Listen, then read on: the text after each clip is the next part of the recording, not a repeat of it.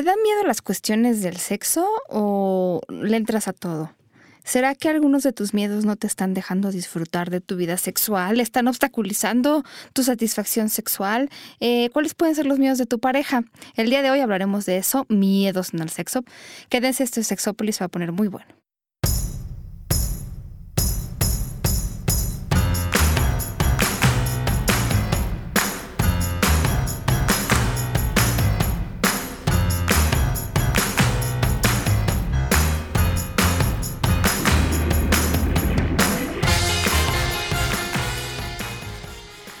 Tal? Bienvenidos y bienvenidas a Sexópolis. Gracias por la paciencia quienes nos esperan en vivo, pero valió la pena. Es que la lluvia estuvo bien cachonda. A mí nada más me mojó. Pinche Patricia húmeda. Está muy caliente la Patricia, tan caliente que nos dejó húmedos nada más. ¿Verdad? Ya sé. Me empapa completito la pinche Patricia, man. Oye, tú, tú sigues guapo con tu, tu look nuevo. ¿Sí? ¿Te gusta? La verdad, sí. A mí me da como Kiki. Pero bueno, me acostumbraré a vivir ¿Cómo así. qué? Kiki. Ah, Ah, caray. Está bien. Que mejor que me den Kiki. Ya luego te contaré. me parece bien. Oye, Oye, no, permíteme. dígame. Oye, estoy muy contenta porque aquí a mi izquierda está un hombre muy guapo. Que siempre veo a través del cristal y digo, bueno, pues algún día se me hará. Pues ya se nos hizo que esté de este lado del cristal. Pero Eso sí. ¿cómo se hizo del rogar? Pu- pu- Pues dicen que así son los buenos actores. Dicen que se hacen del rogar, que a ver el proyecto, que otra vez, que la manga. ¿Cuánto me van a pagar? ¿Cuántos guauis me van a...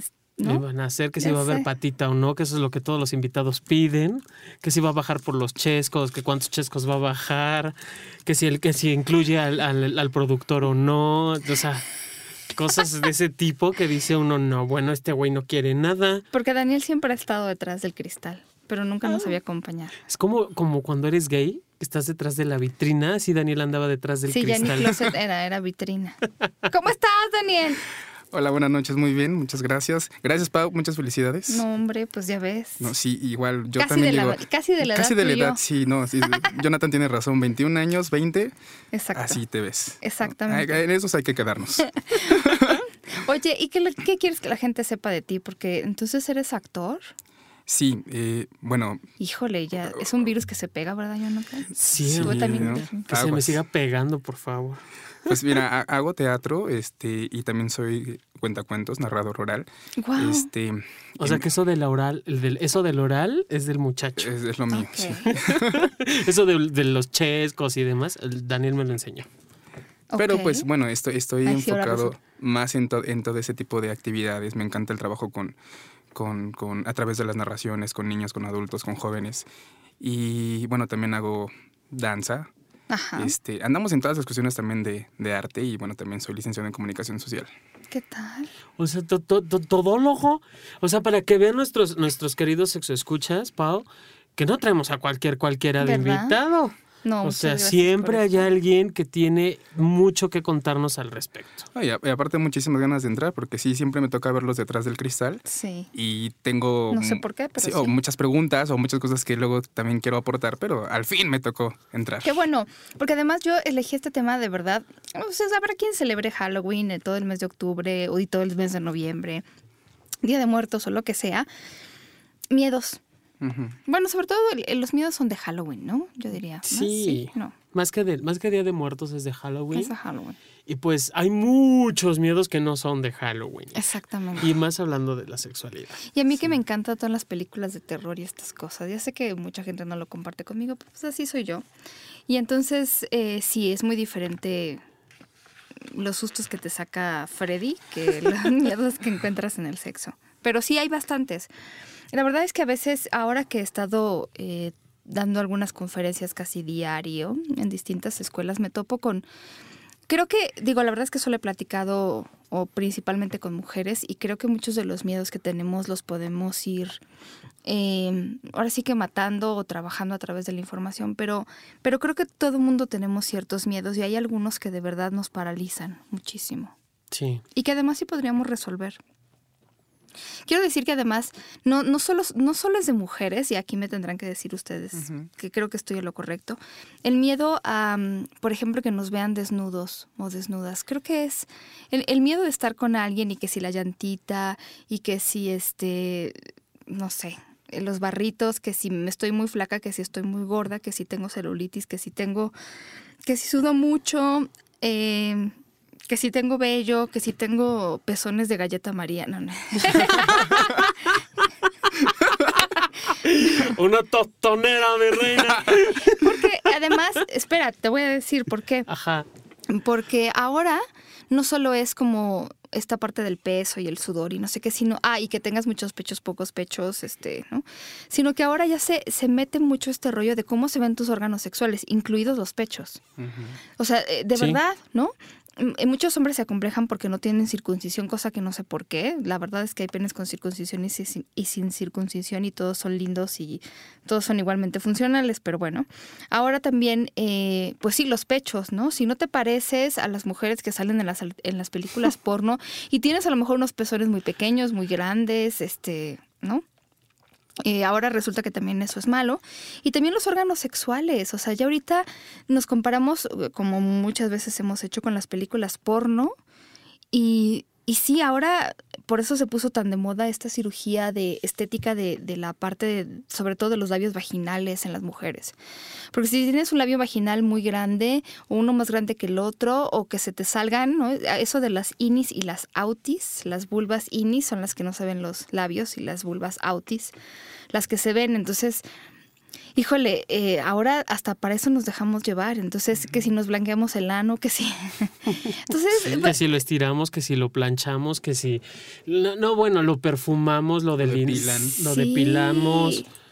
Sí, antes era como Mm. eh, esa zona, pues era la zona que tenía que ser, ¿no? Sí. Sí. Y ahora es también como de si me va a ver desnuda o desnudo, pues tengo que estar depilado, tengo que estar este rasurado, recortado, y, ay, y se vuelve complicadísimo, ¿no?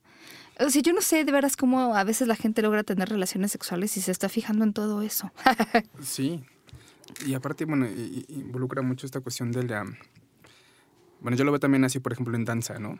Que, que es básico que traigas así, o para ellos es indispensable que traigas, este, por ejemplo, las axilas depiladas, ¿en ¿no? Hombre o mujer. Pues según ellos también por, por, por higiene y por estética. ¿No? Ah, pero, pero pero a, lo mejor hay, a lo mejor hay chicos que no les gusta o que se sienten es muy incómodos, ¿no? relativo, ¿no? Sí. Entonces sí es así como vas entrando como a los estándares de, de donde estés, a los contextos, que es lo que te empiezas Claro. a involucrar y es lo que te va llevando a, a que eso lo vayas desarrollando más o después ya te vuelvas exigente también con tu pareja en ese aspecto, ¿no? Pero yo creo que eso es muy rico. O sea, los pelos en hombres y mujeres Claro. está Claro, sí. bien. Oh, sí, por Dios, claro, aquí, por favor. Que, que, sin embargo, digo, hace poquito, bueno, no poquito, tiene ya un rato en, en México que se está dando mucho la, la, la revolución en ese sentido de los lampiños. O sea, ya ahora los lampiños somos, entre comillas, la onda, Sí. en donde si no eres lampiño ya no estás en mo- ya no estás de moda, Ah, incluso los comerciales lo marcan así, ¿no? Necesitas estar completamente sin pelos para que puedan las mujeres voltear a verte, ¿no? Y eso es tan triste porque digo, finalmente es, es mutilar una parte de tu cuerpo, es una vez más no cumplir con los estándares ni los cánones de, de belleza Sí. establecidos y dejan, es en donde surge el miedo, ¿no? Entonces, si, ya, si no soy lampiño con el cuerpo de lavadero y ya, ya, no, ya no puedo ser candidato a que me miren otras Sí. personas. No, pero a mí lo que me, me ha parecido siempre estúpido es esto de que entonces están de moda los velludos y los lampiños. ¿Qué hacen? ¿Te pones vello o qué? ¿No? Claro. Están de moda los lampiños y entonces tú te tienes que depilar. aunque Y, y luego esta parte que tú decías, se ve como una falta de higiene no quitarse ciertos vellos, ¿no? Me parece que ojalá y pudiéramos apreciar la diversidad de bellezas que puede haber. ¿A poco no? Así es. Sí, y que, y que esas bellezas, pues, digo, finalmente la diversidad no se refiere exclusivamente me gustan hombres o mujeres o las quimeras o todas, ¿no? Palo de escoba que se mueva me gusta. Se refiere también a la diversidad del cuerpo, a las mujeres que tienen Sí. galletas marías de, de pezones, a las mujeres que tienen labios muy grandes, ¿no? Y no precisamente para besarlos los de arriba, porque luego es cagado. Piden que tengan una boca de estas impresionantes con unos labios besucones, pero eso sí quieren la vulva de niña. Y dices, güey, ¿cómo crees? O sea, la armonía corporal, No, bueno. pues es armonía. Si tienes los labios anchos, obviamente los labios de abajo van a ser anchos también. Sí. Pero bueno, yo también creo que ahorita está involucrado mucho la cuestión de la, o sea, las modas, pero a partir también de los medios de comunicación o la publicidad, ¿no? Sí. O sea, sí está súper basado también en eso. Por ejemplo, me tocaba hace un mes, me comenta- hablaba con un compañero, me decía, ¿ya te diste cuenta que ahorita las mujeres empiezan a ser muy caderonas otra vez? Sí, otra vez está de moda. Pero, pero empiezan a verlas en abundancia, ¿no? O sea, las ves por donde quiera y ya la cadera ancha, eh, con- se ven con más carne y todo, y ya las, las delgaditas empiezan a dejar de ser tan atractivas, ¿no? Como Sí. hace un año o dos, ¿no? Eh, igual con los hombres, ¿no? Yo también veo cada vez hombres más peludos, más barbones, o con las cejas más depiladas, pero barbudos, barbudos, ¿no? Entonces es... Hijo, sí. No, pero bueno, yo creo que, miren, en gusto se rompen géneros. Lo que, lo que estamos hablando ahorita es muy cierto. Esto de que entonces, porque yo no tengo o tengo, ya me siento no inseguro o insegura, sobre todo con cosas que no puedo cambiar, a mí me parece que ya empieza a afectarnos, ¿no? Sobre todo porque además lo hemos dicho aquí muchas veces. Si yo, a ver, ¿qué puede, ¿qué puede hacer que no funcione una relación sexual?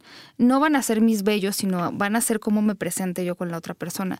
Si estoy todo el tiempo eh, pensando en que mi celulitis no sé qué, voy a estar concentrada en otra cosa, mm, en todo menos en mi pareja.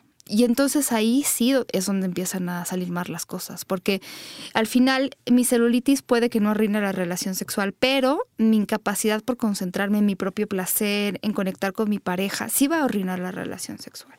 Voy a estar en otro lugar, voy a estar, en, en vez de sentir placer, en vez de conectarme con lo que está pasando, voy a estar ¿no? pensando en que te- no me vaya a ver aquí, no me vaya a ver allá. Eso sí puede arruinar una relación sexual. No es la celulitis, sino lo que pasa en nuestra cabeza.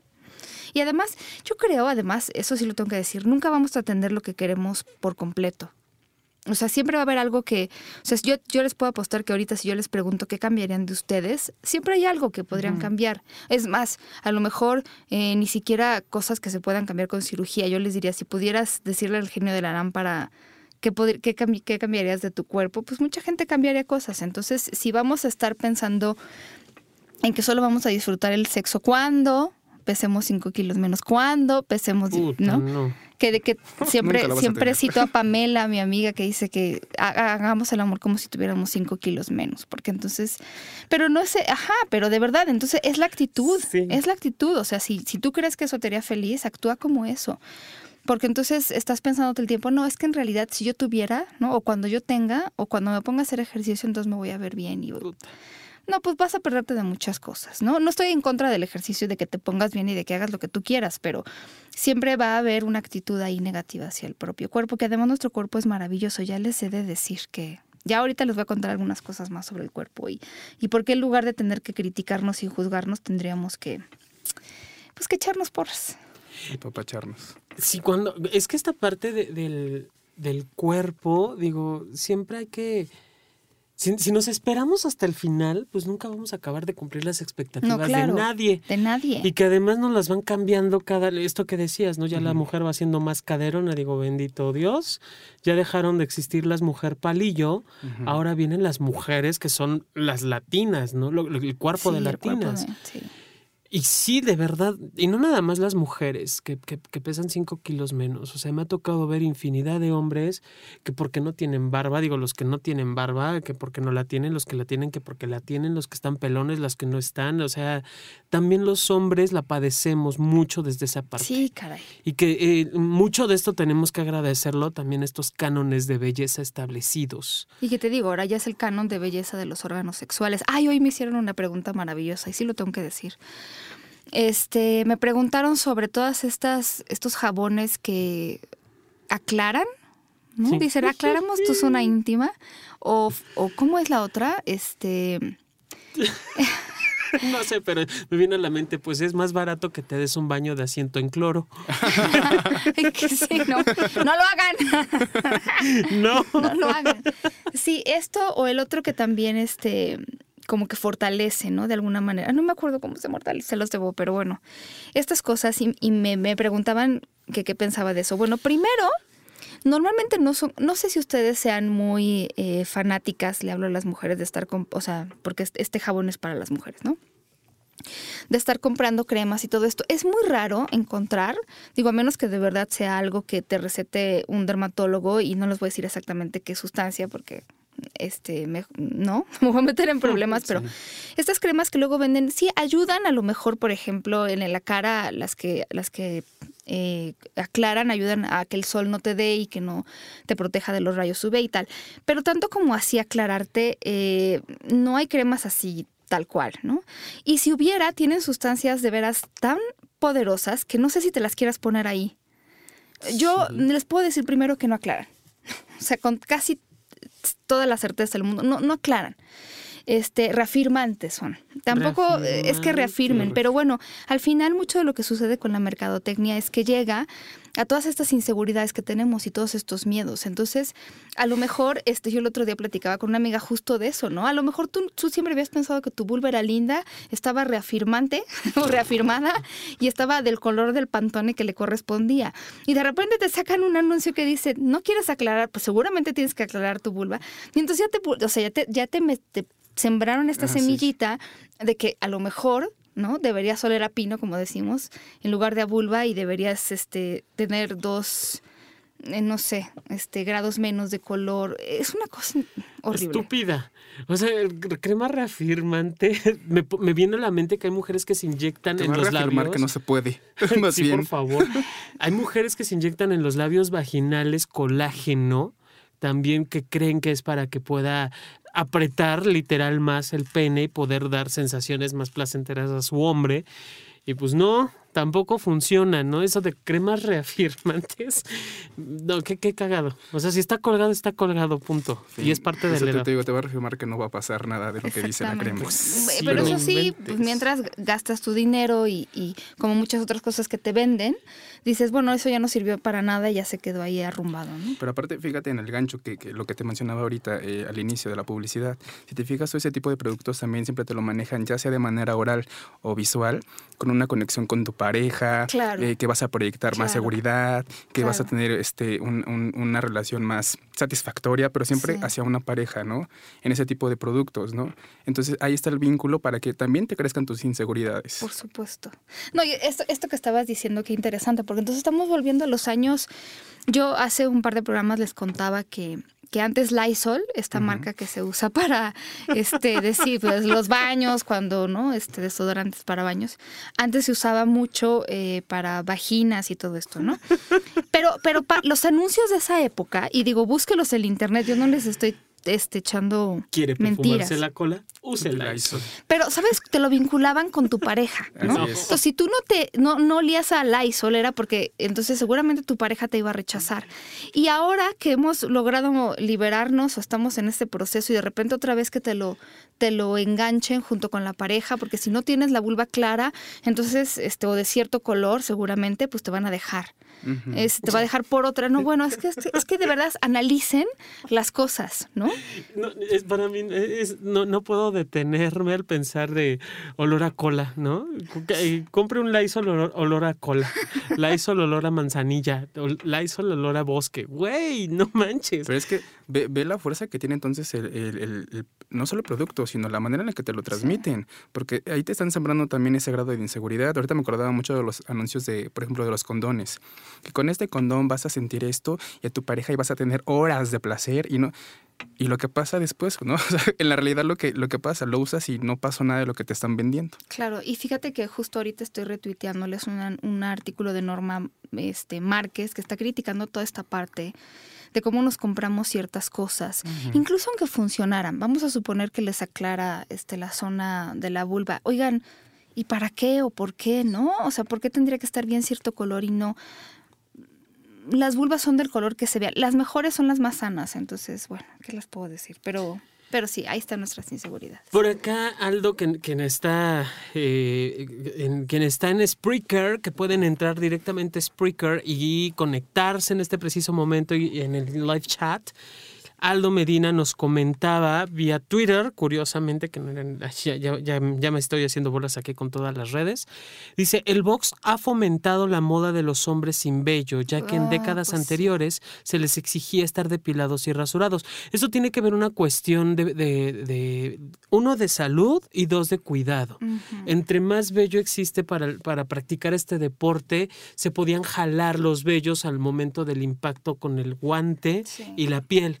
Entonces, una forma de cuidarse es precisamente la depilación o, la, el rasurarse de los de los boxeadores para que no se lastimen con el con su misma vellosidad, que no los, se los irriten. nadadores también, ¿no? Los, nada- los nadadores, el, el quitarse el, el excedente de vello es para poder tener más velocidad Sí, en el agua. O sea, hay una razón de ser desde, la, desde el ámbito deportivo. Aquí lo que se está, eh, lo que estamos viendo es que ya cualquier persona tiene que, tiene que, vamos a Sí, dejarlo tiene que. obligado, tiene que estar depilado de- de- del, del tórax, del, del estómago, tiene que verse completamente libre de pelo. Y, y eso es la bronca precisamente, porque ¿en, en dónde estamos quedando los hombres que tenemos barba? ¿En dónde quedan eh, los hombres que tienen vello en el pecho? O sea, que ya no son hombres, que son hombres muy sucios, o qué imagen es la que están vendiendo ahora, ¿no? En este caso, retomando un poco lo que, lo que hablábamos hace un momento del- del- de, de, Sí. estos- de esta tendencia de moda. Pero imagínate cómo influye también eso. Por ejemplo, ahorita, ahorita recuerdo una vez vi una publicación también eh, donde pa- aparecen puras fotografías de hombres velludos.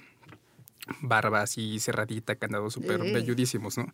Y comentaba una chica en esa publicación que es el tipo de hombres de los que eran atractivos ahora y todo.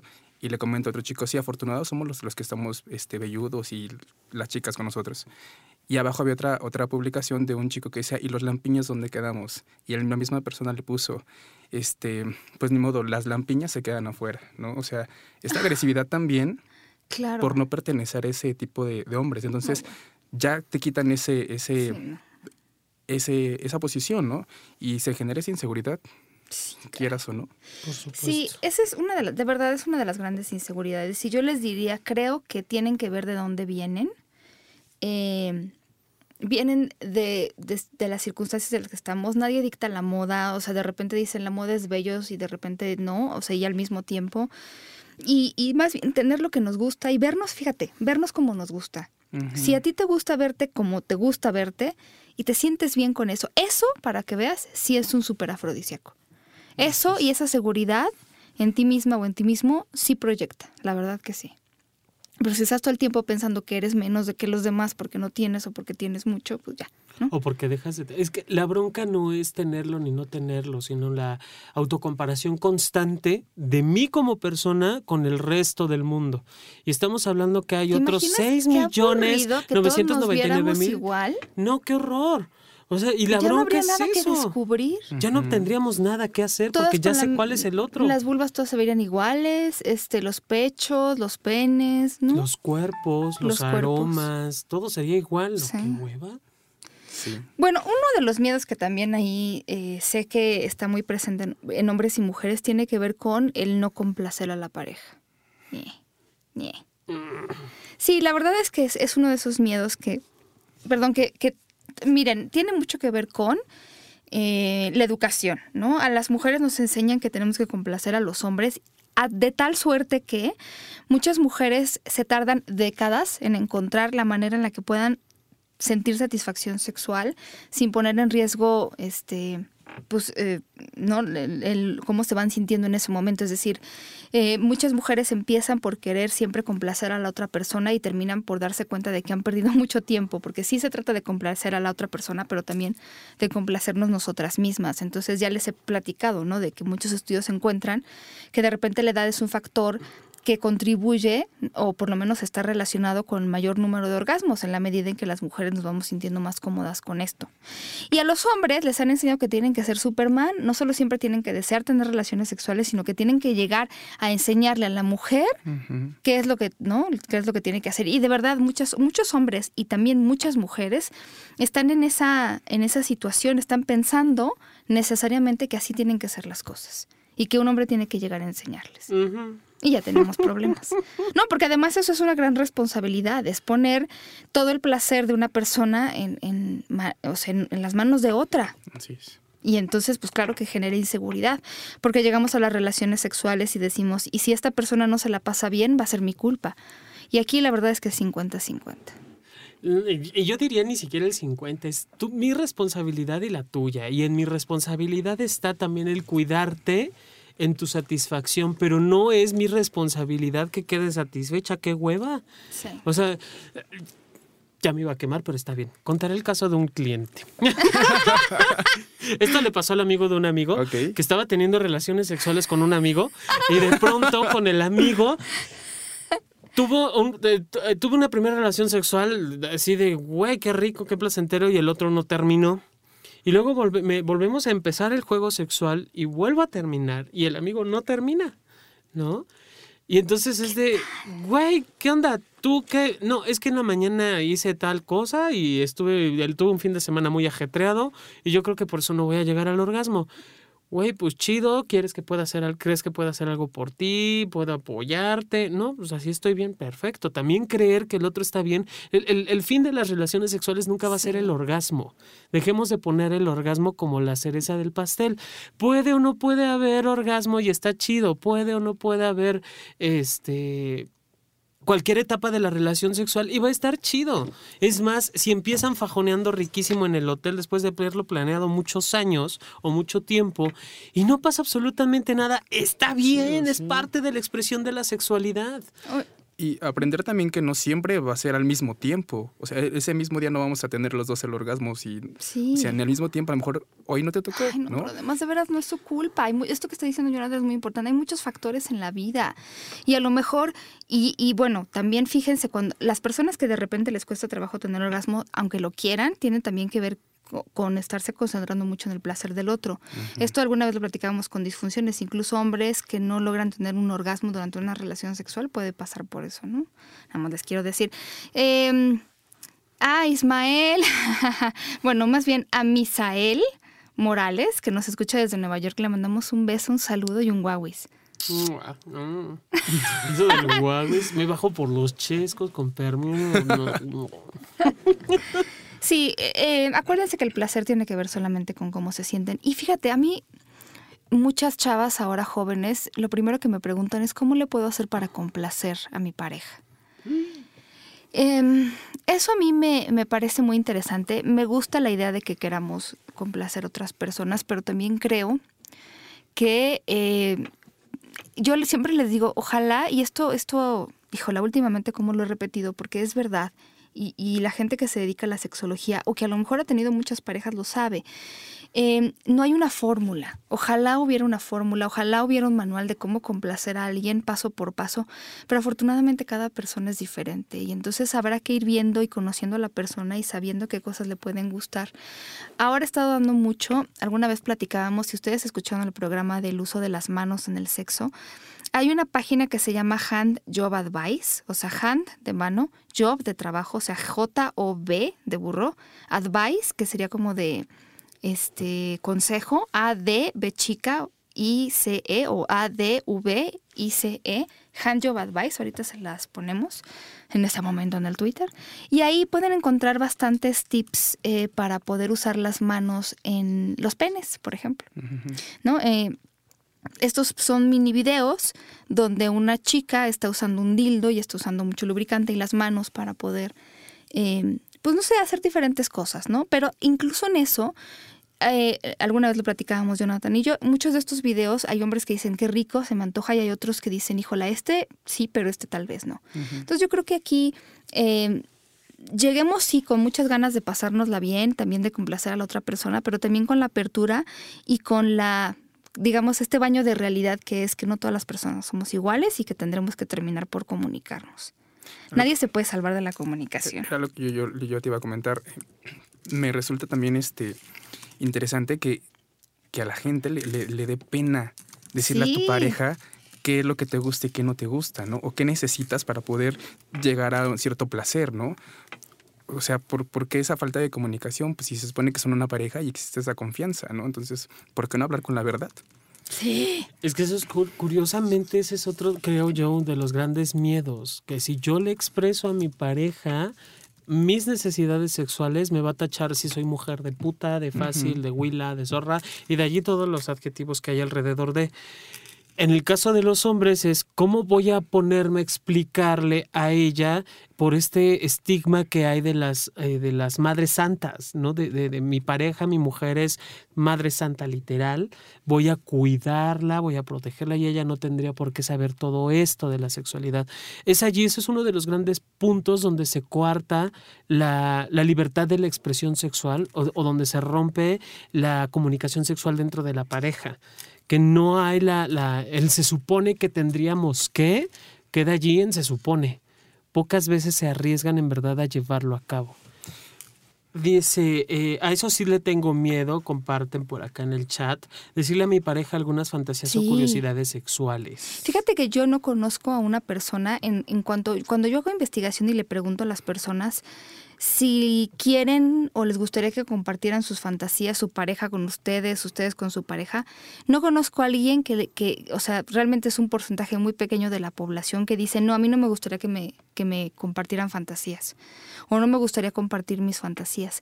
Lo que pasa es que nosotros nos autocensuramos. Y al final, acuérdense que las fantasías no es algo que nosotros queramos cumplir siempre, ni que podamos cumplir siempre. Entonces, yo creo que en la medida, por ejemplo, en la que podamos compartir fantasías, nos vamos acercando más a la persona y podemos también de alguna manera este, pues no sé, crear un vínculo especial, cachondear un poco. Ya con eso estamos comunicando algunas cosas, comunicando deseos, ¿no?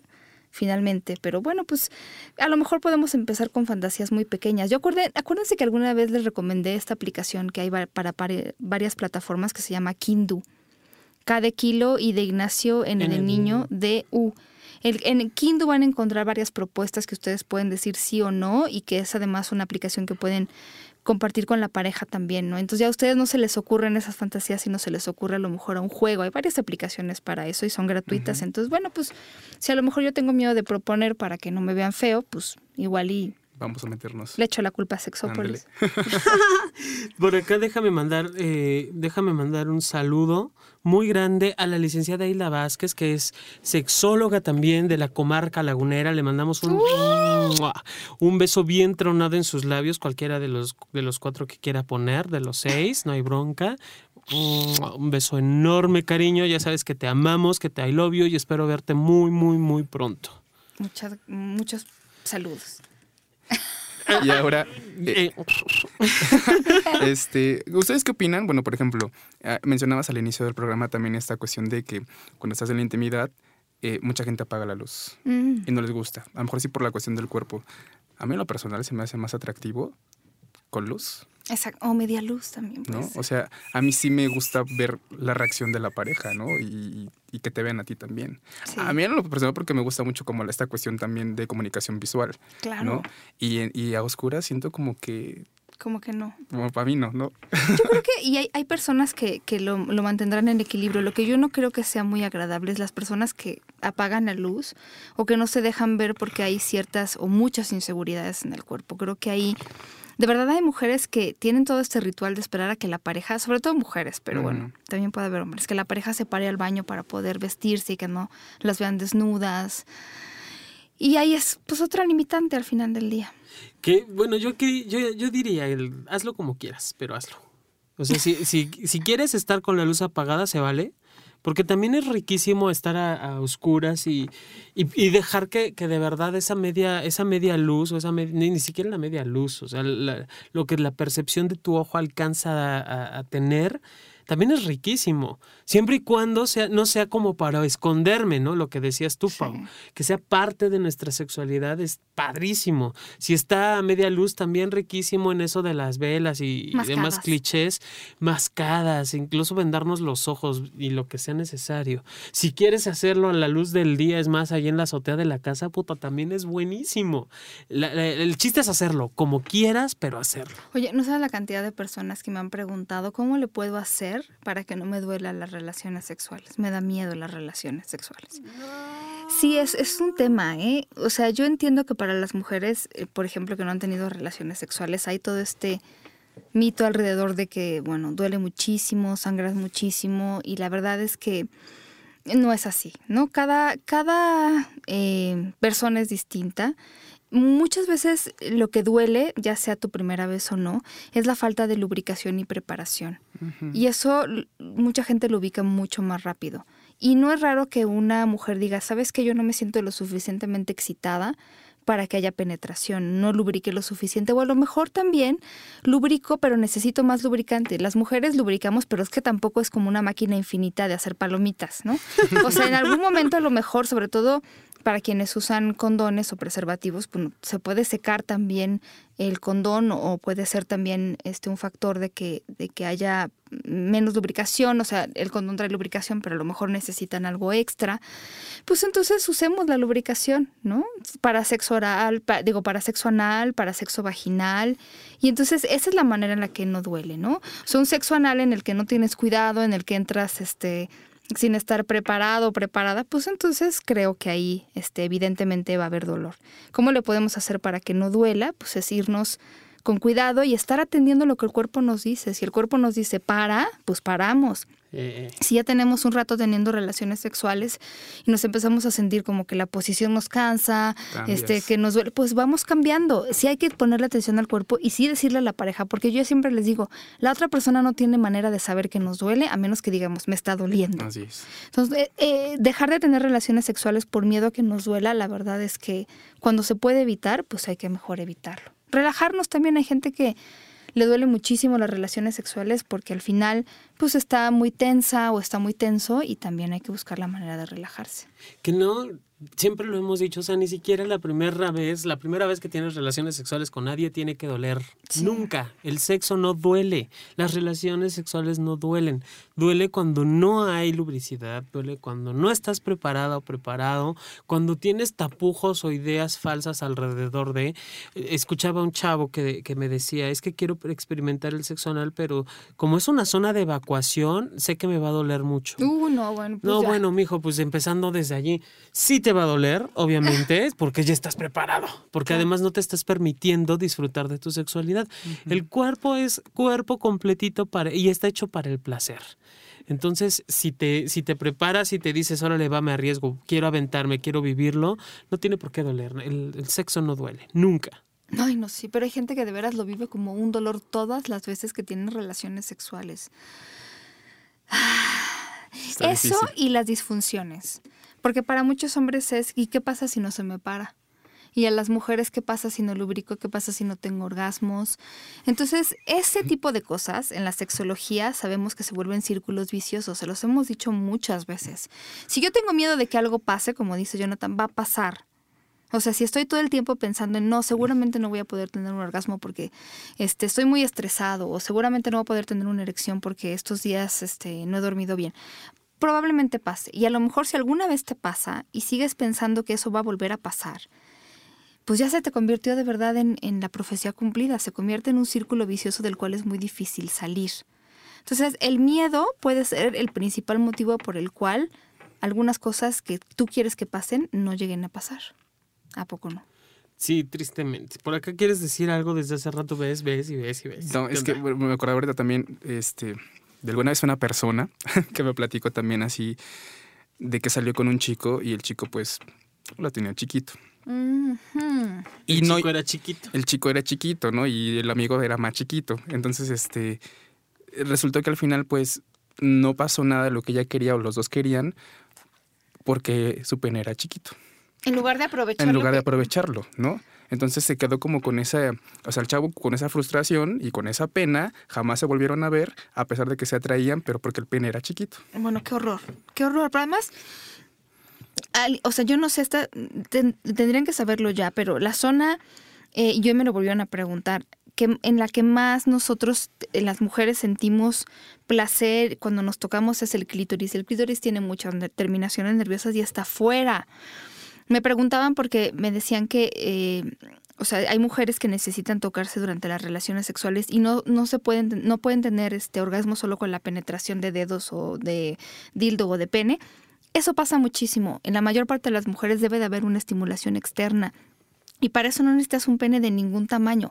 Al contrario, es mucho peor, fíjate, pensar yo tengo un pene grande y entonces ya la hice en el sexo, porque generalmente pasa lo contrario. Muchas mujeres que tienen parejas con penes grandes tienen que encontrar la manera de que no les duela, la posición en la que se acomoden, pero yo creo que es mucho peor dar por hecho que el tamaño de tu pene va a hacer el trabajo por ti, que decir esto es lo que tengo y vamos a, ¿no?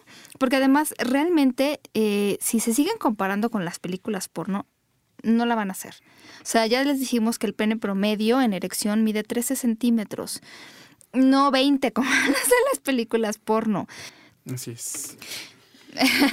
no, otra de las cosas también que yo les decía, no, cuando nos enfocamos en algo, por ejemplo, tengo que tener un orgasmo y a lo mejor no puedo, seguramente ya no tuvimos un orgasmo. Muchas mujeres que no tienen orgasmos y que van a consulta, una de las cosas que dicen es que les da miedo dejarse ir les da miedo empezar a sentir, a hacer gestos, a hacer este sonidos y que su pareja las vea poniendo estas caras este, de mucho placer. Y entonces solo por eso ya como que se desconcentran, se desconectan y no pueden tener orgasmos. Eso es otro miedo, ¿no? Que yo no sé de dónde venga exactamente, pero para algunas mujeres es no quiero que mi pareja me vea este menos atractiva, cuando en realidad para muchos hombres y mujeres el ver a una mujer teniendo un orgasmo muy sabroso, pues es lo más excitante del mundo. En fin. Los míos también así como entre parejas este, homosexuales, ¿no? En chicos, ¿no? Tú tienes el activo, quieres ser pasivo, no, yo no quiero ser activo porque me va a doler, yo no quiero ser, ¿no? Y, tampoco te permites explorar, ¿no? Si es lo que se te antoja, pero estás pensando en que te va a doler, o si ese tipo de... O no sabes cómo decirlo, creo que también es otro de los miedos. ¿Cómo lo platico en pareja? ¿Cómo, ¿Cómo estoy negociando esto del sexo protegido o el sexo seguro? Y es, un, es algo que tenemos que perderle el miedo sí o sí porque incluso en las relaciones casuales es algo que tiene que suceder, esta comunicación de qué vamos a hacer y cómo le vamos a hacer, pues em, solo se puede dar así, hablando. Entonces el miedo a negociar puede tener bastantes malas consecuencias, la verdad. Y fíjense que, bueno, yo em, estaba viendo esto que me, hizo mucha gracia. También eh, algunos otros miedos en la vida bueno, claro, también se pueden relacionar con el miedo al sexo, pero se pueden curar con el sexo, mi querido Jonathan. ¿Cómo qué? ¿Cómo qué? Sí. Por ejemplo, el miedo a volar, ¿no? Resulta que por ahí hay un mini estudio que encontró que las personas que eh, tienen miedo a volar, lo que les recomiendan es el día anterior ten mucho sexo o mastúrbate muchas veces y mm. duerme poco. Entonces tiene dos como dos acciones, ¿no? Llegas al avión medio atontado y entonces con ganas de dormir, pero también eh, cuando nosotros tenemos relaciones sexuales, digo, ya lo hemos platicado, liberamos muchas sustancias placenteras. Y ahí liberamos una hormona que se llama oxitocina. La oxitocina lo que hace es bombardear de alguna manera, y esto se encontró en el 2012 en un estudio eh, de la Universidad de Lausanne, bombardea la amígdala, o sea, la oxitocina lo que llega es a bombardear el, la amígdala, la amígdala es una parte del cerebro que regula el miedo. Entonces, cuando tiene mucha oxitocina, esta parte que regula el miedo dice, pues no está tan mal el asunto, ¿no? No me va a pasar nada, este, no te imaginas los peores escenarios, como que por algún lado hay quienes han dicho, por ejemplo, como hipótesis que las mamás, las mamás cuando tienen bebés, porque es una oxitocina, eh, la oxitocina es una hormona que está muy presente en el parto y la lactancia, eso hace que muchas mamás eh, se sientan muy valientes a la hora de proteger a sus bebés.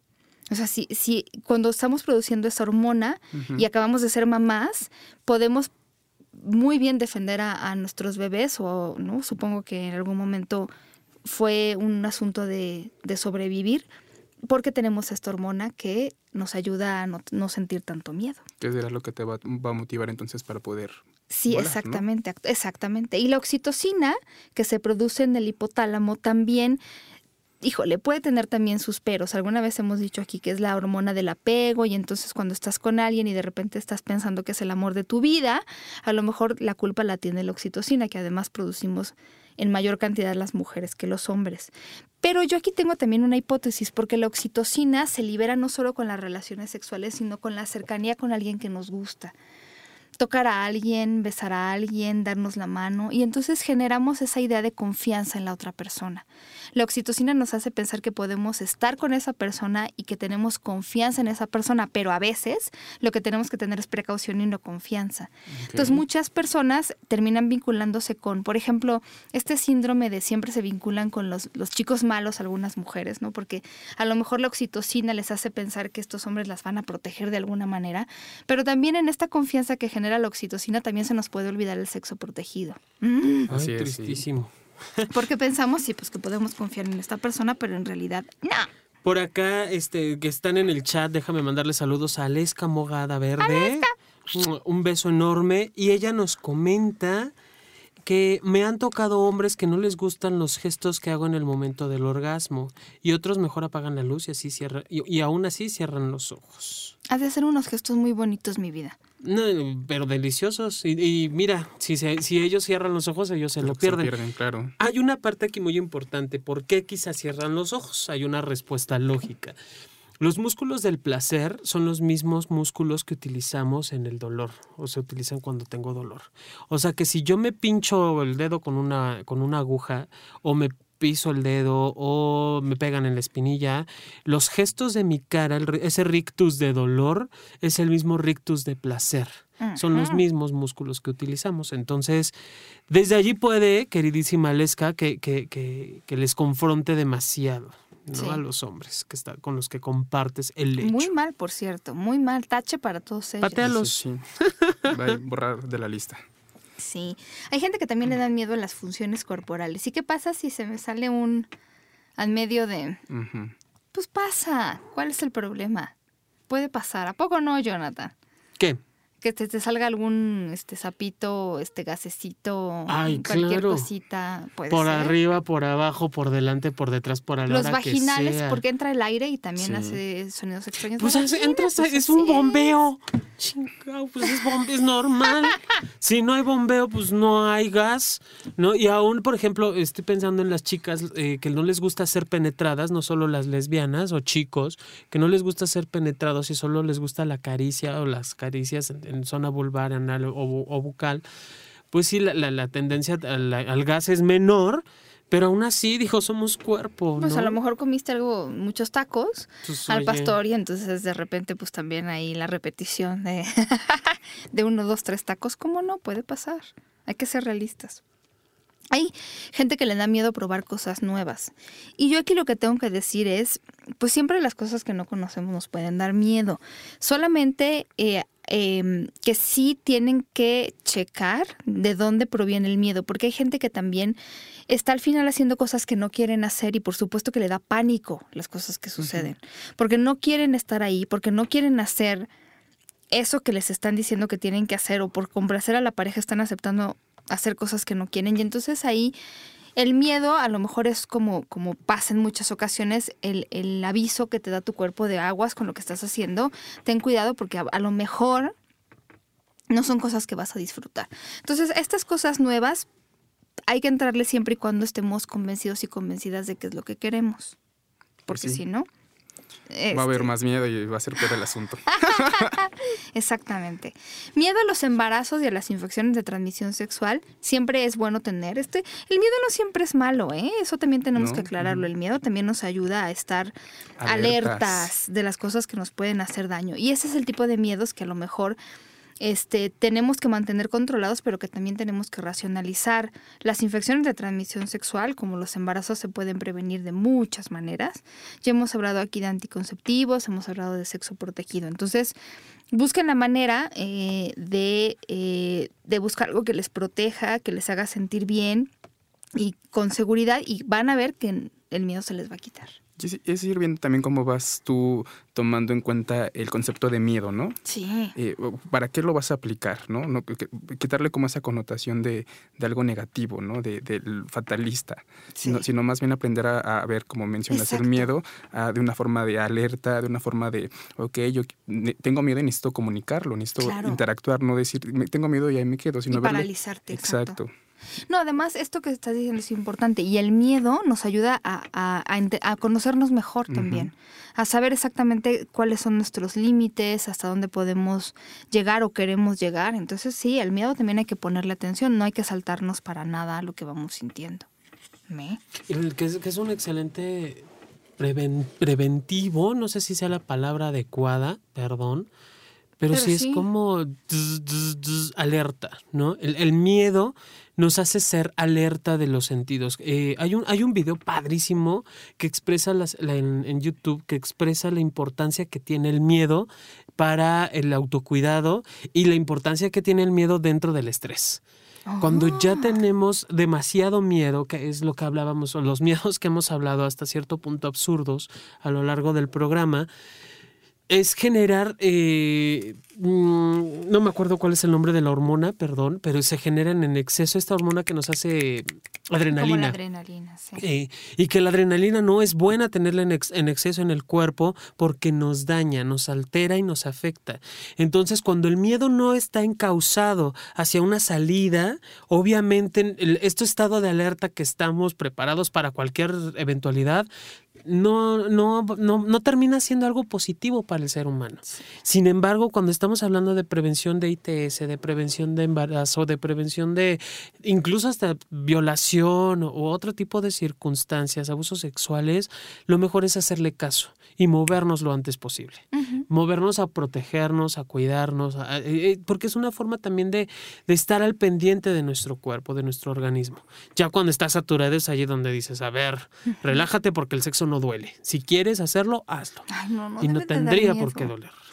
Sí, aparte es súper interesante. A mí eh, me llama mucho la atención lo que dices, Pau, en ese aspecto de, del miedo te hace conocerte, ¿no? Creo que eso es, eso es para mí el, el aspecto más eh, esencial del miedo, ¿no? Porque sí. Sí. es cierto, ¿por qué tienes miedo? ¿Qué te ¿Qué te genera el miedo? diciendo? ¿Qué tienes que trabajar contigo? Sí. Porque, porque por algo tienes miedo, no es porque sí, ¿no? Entonces, ver, en, ya sea en una relación sexual, con tu pareja, con un amigo, con tu familia, con quien sea, la modo que interactúes, que tengas miedo, ¿por qué siento miedo hacia, hacia Claro. eso o hacia esa persona? Y ¿no? yo creo que es la clave es identificar también esto. Hay gente que siente incluso hasta fobia al sexo, a todo lo, lo relacionado con el sexo. Y eso tiene que ver justo con un miedo paralizante. Y lo que hay que ver ahí es, bueno, qué temas son los que, cuáles son los escenarios que me imagino que podrían ser los peores, qué es lo que me da más miedo, incluso hacer una lista de cómo me voy sintiendo. Muchos de estos miedos se pueden ir muy rápido en la medida en la que yo tengo información. Entonces, tener información también es algo que nos ayuda. ¿no? A veces pensamos, no, es que yo tengo la idea de que esto pasa, ¿no? Como dice Jonathan, y duele y no sé qué, y entonces cuando averiguo algo eh, de información un poco más al respecto y que me doy cuenta de que no tiene que ser así, bueno, ya voy resolviendo algunas de, de mis dudas y bueno, también para quienes, por ejemplo, el miedo proviene de situaciones que han aprendido a lo largo de su vida, culturales, sociales, religiosas, pues también eso no se quita de un día para otro. Para muchas personas es un proceso el irse quitando estos miedos, las cosas que nos inculcan. Por ejemplo, a las mujeres todavía nos dicen, no, es que mira, si tienes relaciones sexuales con él muy rápido, seguramente te va a dejar y te van a romper el corazón. Y sí, y eso se convierte también en un miedo, ¿no? Me van a romper el corazón y cómo cuido mi corazón.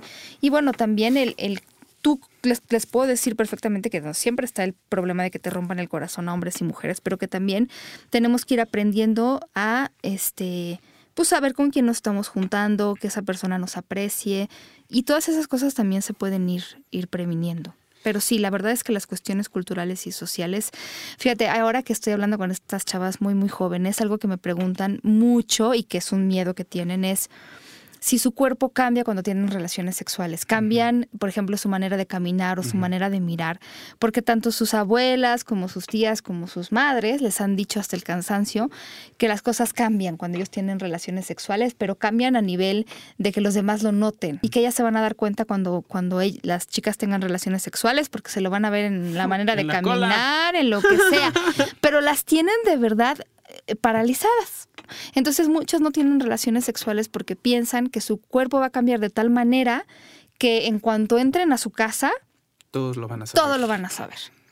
Y bueno, ese miedo es súper funcional. O sea, me, me parece que les funciona a quienes Sí, lo usan, porque además lo usan precisamente este miedo como estrategia para que no hagan lo que yo no quiero que hagan, porque al final yo no quiero que mi hija, no, no solo que no tenga relaciones sexuales, sino a lo mejor no quiero que se embarace y entonces mejor le prohíbo las relaciones sexuales, cosa que es bastante absurdo. Y entonces para prohibírselas le digo, yo me voy a dar cuenta y te voy a castigar.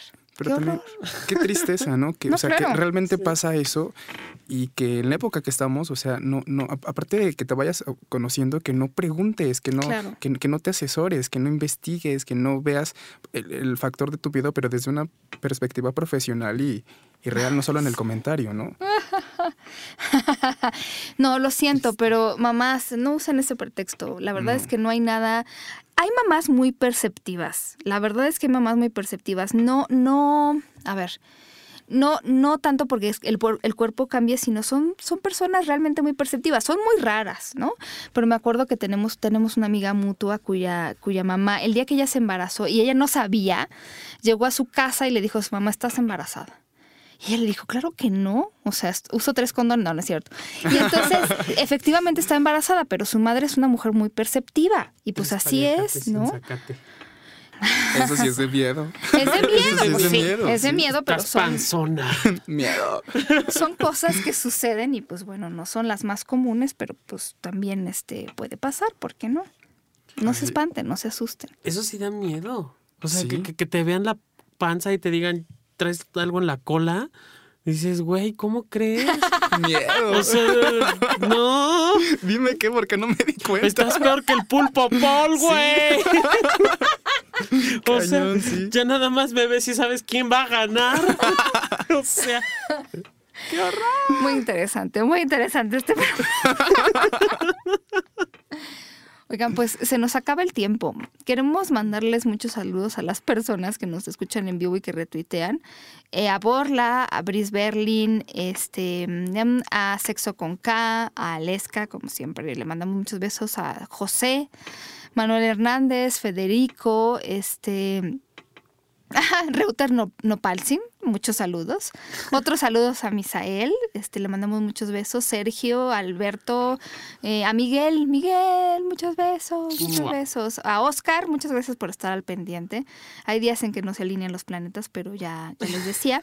Eh, sí, mándenos las dudas, por aquí alguien nos decía este, que hay varias preguntas. Sí, ya sea que me manden un mensaje directo o que este, nos manden un, un mensaje a través de Twitter. Yo siempre les digo eso sí, lo que, lo que nos ha dicho Jonathan toda la vida. Somos divinos, no adivinos. Entonces, Claro. de repente, oye, es que yo tengo no sé qué y me dijeron no sé qué. Bueno, pues es, es muy complicado. Este, además, no, no nos vamos a aventurar a, a ni recetarles nada, ni decirles nada. Eh, en muchas ocasiones, más bien, la idea es que, que nosotros les podamos a lo mejor bajar, darle información y a lo mejor sí bajar un poco su ansiedad, pero, pero casos muy específicos, pues sí habrá que consultar en este, un médico. un sexólogo, ¿no? Ese tipo de cosas son importantísimas. Eh, muchos besos a Jessica Romero que nos manda tweets muy interesantes. Yo ya les puse ahí algunos links de páginas. Eh, bájenos también, nos encanta que nos bajen. Eh, por iTunes, por SoundCloud, por donde sea que estén los podcasts, nos pueden descargar. Por pueden favor. descargar el programa completo.